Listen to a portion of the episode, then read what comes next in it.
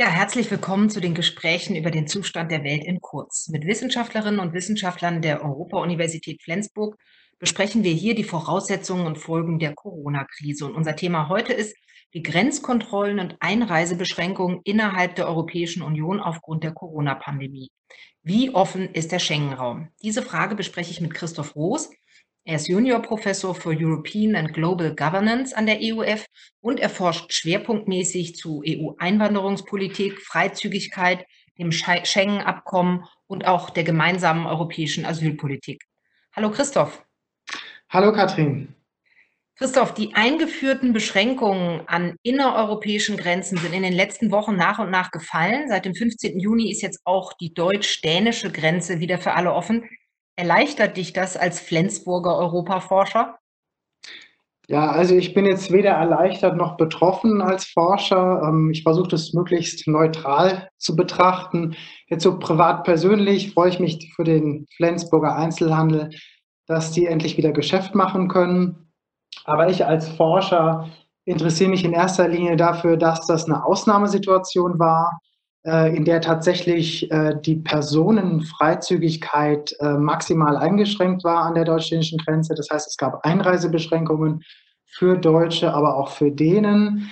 Interessant ist, wenn man das dann im Vergleich betrachtet, ähm, andere Grenzen Deutschlands zu Polen zum Beispiel waren noch stärker geschlossen. Die Österreicher haben für Italiener ärztliche Attests verlangt bei der Grenzpassage. Ähm, die Ungarn haben Grenzkorridore aufgemacht für Rückreisende, Bulgaren und Rumänien.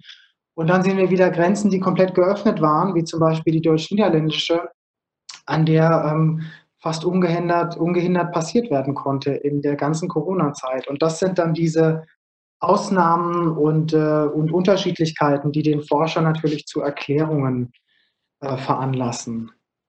Also erstmal für die Suche nach Erklärungen wahrscheinlich. Genau, ne? genau. suchen nach Erklärungen. Ähm, die Freizügigkeit äh, innerhalb Europas, das Leben auf beiden Seiten der Grenzen, das gehört ja eigentlich sehr stark ähm, zum Alltag für viele Menschen dazu. Also diese Grenzschließungen und auch diese völlig diversen Grenzschließungen, von denen du gerade berichtet hast, die haben die Menschen schon sehr betroffen. Ähm, haben die geschlossenen Grenzen Europa geschadet? Na, was ich jetzt interessant finde, wir hatten wir haben diese Woche die Grenzöffnung erlebt und auch die Euphorie, mit der die erwartet wurden, die Grenzöffnungen. Und das zeigt doch eher, wie sehr die Bürger in Europa schon mit offenen Grenzen leben. Wie sehr das ähm, normaler, normaler Zustand ist. Und dann ist die Grenzschließung, klar, das war eine existenzielle, eine existenzielle Notstandssituation, und in diesen Situationen haben wir immer, beobachten wir immer, dass der Staat der erste Adressat äh, für, für, die, für das Krisenmanagement ist. Das war auch während der Flüchtlingskrise so oder der Migrationskrise 2015. Und da zeigt sich eben, dass sich an der Grenze Staatlichkeit manifestiert. Also ne, der Staat zeigt sich in, in, in, in, in puncto seiner Macht über eine Bevölkerung und über ein Territorium. Und das, und das ist wie ein Brennglas an der Grenze zu zeigen. Also hatten wir auch hier während der Corona-Krise eben den Gesundheitsnotstand und da gab es nicht nur eine Einschränkungen der Binnenmobilität, sondern auch der grenzüberschreitenden Mobilität. Das bedeutet aber, wenn ich das richtig verstehe, dass die Grenze eine wahnsinnig hohe äh, Symbolkraft hat. Also ein Staat zeigt seine Staatlichkeit, erstens schützt er die natürlich über eine Grenze und äh, zeigt auch die Macht darin, wo er eine Grenze schließen oder öffnen kann. Also Politiker sind gut beraten, sehr vorsichtig eigentlich mit Grenzschließungen oder vielleicht auch mit Grenzöffnungen umzugehen. Ja, gerade wenn man da äh, ähm, ein Vor- und Nachher beobachten kann. Also, mhm. also vorher gab es kaum, ähm, kaum Kontrollen an den Grenzen, dann gibt es ein Nachher ähm, mit ganz viel Kontrolle. Das ist natürlich symbolisch aufgeladen, besonders dann in besonders ähm, äh, äh, verwachsenen Grenz- oder ja, stark vom Austausch abhängigen Grenzregionen wie der unsere, in Flensburg. Ähm, da hat man auch tatsächlich ne, privateste äh, Kontakte auch eingeschränkt. Und dann ist die Frage, ne, wie europäisch oder wie, äh, wie transnational ist dieser Grenzraum überhaupt, wenn der Staat so einfach die Grenze wieder schließen kann. Das heißt, die, dieser europäische Raum wird dadurch auch ein bisschen in Frage gestellt? Also hier für uns in Flensburg in jedem Fall. Also da waren sich die Dänen näher mhm. ähm, als, den, als den, die Nordschleswiger den Südschleswiger. Und das konnte man ja auch in der Berichterstattung sehr gut sehen, ne? wo so viele Berichte waren von, was weiß ich, einem Paar, das dann jeden Tag an die Grenze kam und beidseits der Grenze saß, um sich wenigstens sehen zu können. Das war schon ein Riesenthema hier. Ne? Aber sprechen wir vielleicht mal über den Schengen-Raum insgesamt, denn ähm, Schengen ist ja durch Grenzen definiert. Schengen-Raum bezeichnet die Gemeinschaft der Staaten, die keine systematische Personenkontrolle mehr vornehmen. Und dieser Raum ist vor gut 25 Jahren gegründet worden. Mittlerweile ist er offenbar in keinem besonders guten Zustand. Die Frage an dich vor allen Dingen, warum ist Schengen für die Europäische EU, äh, für die Europäische Union eigentlich so wahnsinnig wichtig? Ja, also die, äh, das Schengener Abkommen ist eine Konsequenz äh, der Marktintegration in Europa. Und die ganze europäische Integrationsgeschichte fußt letztlich äh, auf der Wirtschaftsintegration, die in den 50er Jahren begonnen hat und dann äh, in den 80er äh, Jahren beschleunigt wurde und in den 90er Jahren in diesem Schengen-Abkommen mündete. Und das Schengen-Abkommen soll eben drei der vier Grundfreiheiten erleichtern und ermöglichen helfen. Das ist die ähm, Personenfreiheit, Personenfreizügigkeit, die, die, der freie Warenverkehr und die Dienstleistungsfreiheit. Und in all diesen drei Freiheiten sind irgendwie Menschen involviert. Und deswegen ist diese ähm, erleichterte äh, Grenzpassage durch eben den Abbau von Grenzkontrollen so wichtig für diesen gemeinsamen Binnenmarkt, der eben ganz viel auch auf äh, grenzüberschreitenden Lieferketten beruht ähm, oder Just-in-Time-Production. Da gibt es Produzenten auf der einen und wieder weiterverarbeitendes Gewerbe auf der anderen Seite der Grenze. Und das ähm, ist eben Teil dieser, der, das Schengen-Abkommen und die äh, Wirtschaftsintegration sind Teil, sind ja, un, ja un, un, untrennbar verbunden mit der europäischen Integration. Das klingt jetzt sehr pragmatisch und sehr ökonomisch. Für mich ist die Europäische Union ja auch sowas wie ein, wie ein Friedensprojekt oder ein, ein, Bereich gemeinsamer Werte. Aber du sagst jetzt, es geht vor allen Dingen um Waren und Dienstleistungen und Menschenfreizügigkeit. Ja, also das ist natürlich, ne, wenn wir an das große, an die großen moralischen Ideen denken, die viele an die EU richten, ist das auch oft eine sehr deutsche Vorstellung von dem, was die EU sein soll oder ist. Ähm, also sie ist erstmal wirtschaftliches Integrationsprojekt und alles andere kam dann in den 90er Jahren. Aber das ist, alles andere ist immer noch weniger integriert als die Wirtschaft. Ähm, und äh, wir haben zwar einzelne Werte, die sich dann, äh, oder auch gewichtige Werte wie die Rechtsstaatlichkeit, ähm, auch verschiedene, verschiedene Menschenrechte, die sich in den Verträgen manifestieren. Aber die Frage, wie die interpretiert werden, ist von Land zu Land doch unterschiedlich. Und das sieht man insbesondere an der Frage der Grenze, nicht nur an der Frage der Binnengrenzkontrolle, sondern insbesondere an der Frage der Außengrenzkontrolle, wo es dann nicht mehr nur um die Kontrolle von Personen geht, sondern da geht es eben um den, äh, den Binnenraum, die Freizügigkeit im Binnenraum zu ermöglichen, da geht es um die gemeinsame Asylpolitik, die gemeinsame Migrationspolitik. Und da sind die Unterschiede natürlich gewaltig zwischen den Mitgliedstaaten, wie sie ihre Verpflichtungen interpretieren in Bezug auf Grenzschutz, in Bezug auf ähm, äh, die Verpflichtung, zum Asyl, ein Asylverfahren zu gewährleisten und so weiter. Und auch Geflüchtete aufzunehmen. Da gibt es ja ganz große Unterschiede, ne? Ja, in der Tat. Also wenn wir uns West- und Osteuropa anschauen, da gibt es fundamental unterschiedliche ähm, Betrachtungen dessen, was äh, eine gemeinsame Asylpolitik leisten soll.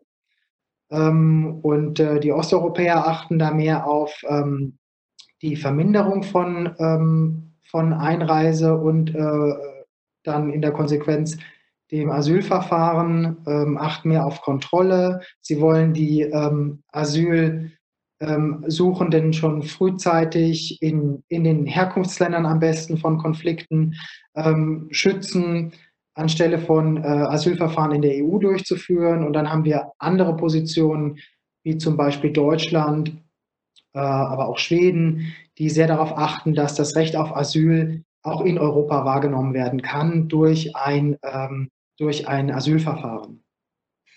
Und diese unterschiedlichen Positionen gilt es in der EU auszutarieren? Entlang der Grenzen, der Binnen- und der Außengrenzen? Ja, genau, darum geht es. Also klar, es gibt, es gibt einige, einige Grundwerte, die sind jetzt nicht verhandelbar in dem Sinne. Äh, ne? die, die Rechtsstaatlichkeit ist auch für den Binnenmarkt äh, essentiell. Jeder Unternehmer muss wissen, dass er sich äh, an die geltenden Gesetze halten kann in einem Land, in dem er investiert und auch dort äh, von einer unabhängigen Gerichtsbarkeit ähm, die anrufen kann, sich auf die verlassen kann. Aber eben bei, den, äh, bei der Frage des Asyl, da gibt es doch unterschiedliche Vorstellungen, wie das ausgestaltet werden soll. Und das lässt sich auch zurückführen auf letztlich 27 Mitgliedstaaten, in, deren, in denen 27 unterschiedliche Lebenswelten herrschen. Also ich würde jetzt schon so weit gehen, auch zu sagen, man muss diesen unterschiedlichen Vorstellungen, muss man gerecht werden können in einem, in einem Europa, das sich um eine gemeinsame Position bemüht. Also es kann nicht nur eine Position sein, die die richtige ist und alle anderen sind falsch. Man muss irgendwie einen Kompromiss finden, auch zwischen diesen unterschiedlichen Lebenswelten und auch zwischen den unterschiedlichen Erfahrungen wenn wir uns überlegen, wie lange Deutschland kein Einwanderungsland war, obwohl es ein Einwanderungsland war, also bis in die 2000er Jahre, dann ähm, frage ich mich manchmal, ob man die Osteuropäer nicht, nicht zu schnell, äh, von denen nicht zu schnell zu viel verlangt in Bezug auf die gemeinsame ähm, Einwanderungsasylpolitik. Das ist, das ist so, ja. Mhm. Das ist jetzt ein weites Feld, ne? Polen, Ungarn, Verfassungskrise, Notstandsgesetze und so weiter. Unser Thema sind aber die Grenzen. Deshalb würde ich sagen, wir kommen noch mal zurück. Wir könnten jetzt lange drüber reden, aber wir kommen noch mal zurück zu den Grenzen der EU. Ähm, Binnengrenze und Außengrenze sind voneinander abhängig in ihrer Kontrolle und die Binnengrenze oder die Kontrolle der Binnengrenze ist eigentlich nur befristet möglich. Wir leben hier im deutsch-dänischen Grenzraum. Dänemark kontrolliert bereits seit vier Jahren seine Grenze. Müsste das nicht eigentlich sanktioniert werden von Seiten der EU? Ja, in der Tat müssen die Mitgliedstaaten ähm, berichten, also sie müssen rechtfertigen, warum sie diese, Grenz, diese punktuellen temporären Grenzkontrollen weiter durchführen ähm, und müssen das auch im Rat diskutieren und äh, die Kommission befindet auch darüber und überwacht das. Aber diese temporären Grenzkontrollen sollen nie länger als zwei Jahre dauern. Und wie du jetzt gerade richtig gesagt hast, sind das jetzt schon vier Jahre äh, in Dänemark. Aber auch Deutschland und Österreich kontrollieren ihre gemeinsame Grenze. Frankreich und Deutschland kontrollieren ihre gemeinsame Grenze an einzelnen Grenzübergängen. Und da ist die Frage, ne, ob man jetzt ähm, fünf Jahre nach der Flüchtlingskrise, nach der Migrationskrise, ob man diesen Zustand der temporären Grenzkontrolle nicht beenden sollte, auch durch eine Reform des Schengener Abkommens und hier strengere Berichtspflichten einführt, strengere Begründungszusammenhänge einführt, unter welchen Bedingungen diese temporären Grenzkontrollen angezeigt sind. Darauf würden sich die Mitgliedstaaten wahrscheinlich nur einlassen, wenn die Außengrenze entsprechend streng ähm, kontrolliert wird und wenn das Dublin-Abkommen, äh, das ja für die Verteilung der Flüchtlinge auch zuständig ist, reformiert wird. Da liegt jetzt ein Vorschlag, äh, Deutschland übernimmt ja zum 1. Juli die Ratspräsidentschaft und da liegt ein Vorschlag unseres Innenministers, Herr Seehofer, auf den Tisch, der möchte die Anträge von Asylbewerbern künftig bereits an den EU-Außengrenzen dahingehend prüfen, ob sie überhaupt eine Aussicht auf einen Schutzstatus haben. Wenn nicht, sollen sie wieder zurückgeschickt werden. Hat äh, dieser ja von Menschenrechten schon vielfach äh, kritisierte Vorschlag, hat der Aussicht auf Verwirklichung unter der deutschen EU-Ratspräsidentschaft zum Beispiel jetzt? Ähm, ja, es wird schwierig. Also in den letzten fünf Jahren gab es viele solcher Vorschläge. Auch der Seehofer-Vorschlag ist jetzt nicht neu. Der wurde äh, also in anderer Form, in leicht abgewandelter Form schon in den, in den 2000er Jahren von Herrn Schäuble gemacht. Also diese Frage, ob man eine Vorabprüfung in Asylaufnahmezentren an der EU-Außengrenze durchführen kann, ist natürlich menschenrechtlich hoch, höchst problematisch. Die Frage ist, ob man tatsächlich ein Einspruchsrecht geltend machen kann. Ne, sollte der äh, Antrag abgelehnt werden? Wie, na, wie soll das Verfahren so gestaltet werden, dass es rechtsstaatlichen Prinzipien folgt? Gleichermaßen müssen wir diesen Vorschlag Seehofers auch als Zugeständnis an die Osteuropäer verstehen. Also das ist natürlich eine Verknüpfung. Die Osteuropäer fordern Beschränkung und Kontrolle. Und wenn wir jetzt ganz nüchtern und realist, also ganz nüchtern auf diesen Vorschlag schauen, dann vermeintlich könnte er doch zu mehr Kontrolle und mehr Ordnung in diesem Verfahren äh, führen. Ähm, aber dann auch nur in Zusammenhang, wenn diese Vorabprüfung erfolgt ist, wenn tatsächlich auch eine Umverteilung der, ähm, der Geflüchteten erfolgen kann ähm, in die verschiedenen Mitgliedstaaten und wenn dort dann auch ähm, die, äh, die dauerhafte, also auch der, der, der Asyl, das Asylverfahren dann auch tatsächlich durchgeführt wird. Ne? Das hängt alles miteinander zusammen. Und dann ist die Frage, ob sich die Osteuropäer darauf einlassen werden. Und äh, dann sind von der Vorabprüfung sind wiederum die Südeuropäer nicht begeistert, gerade die Grenzstaaten.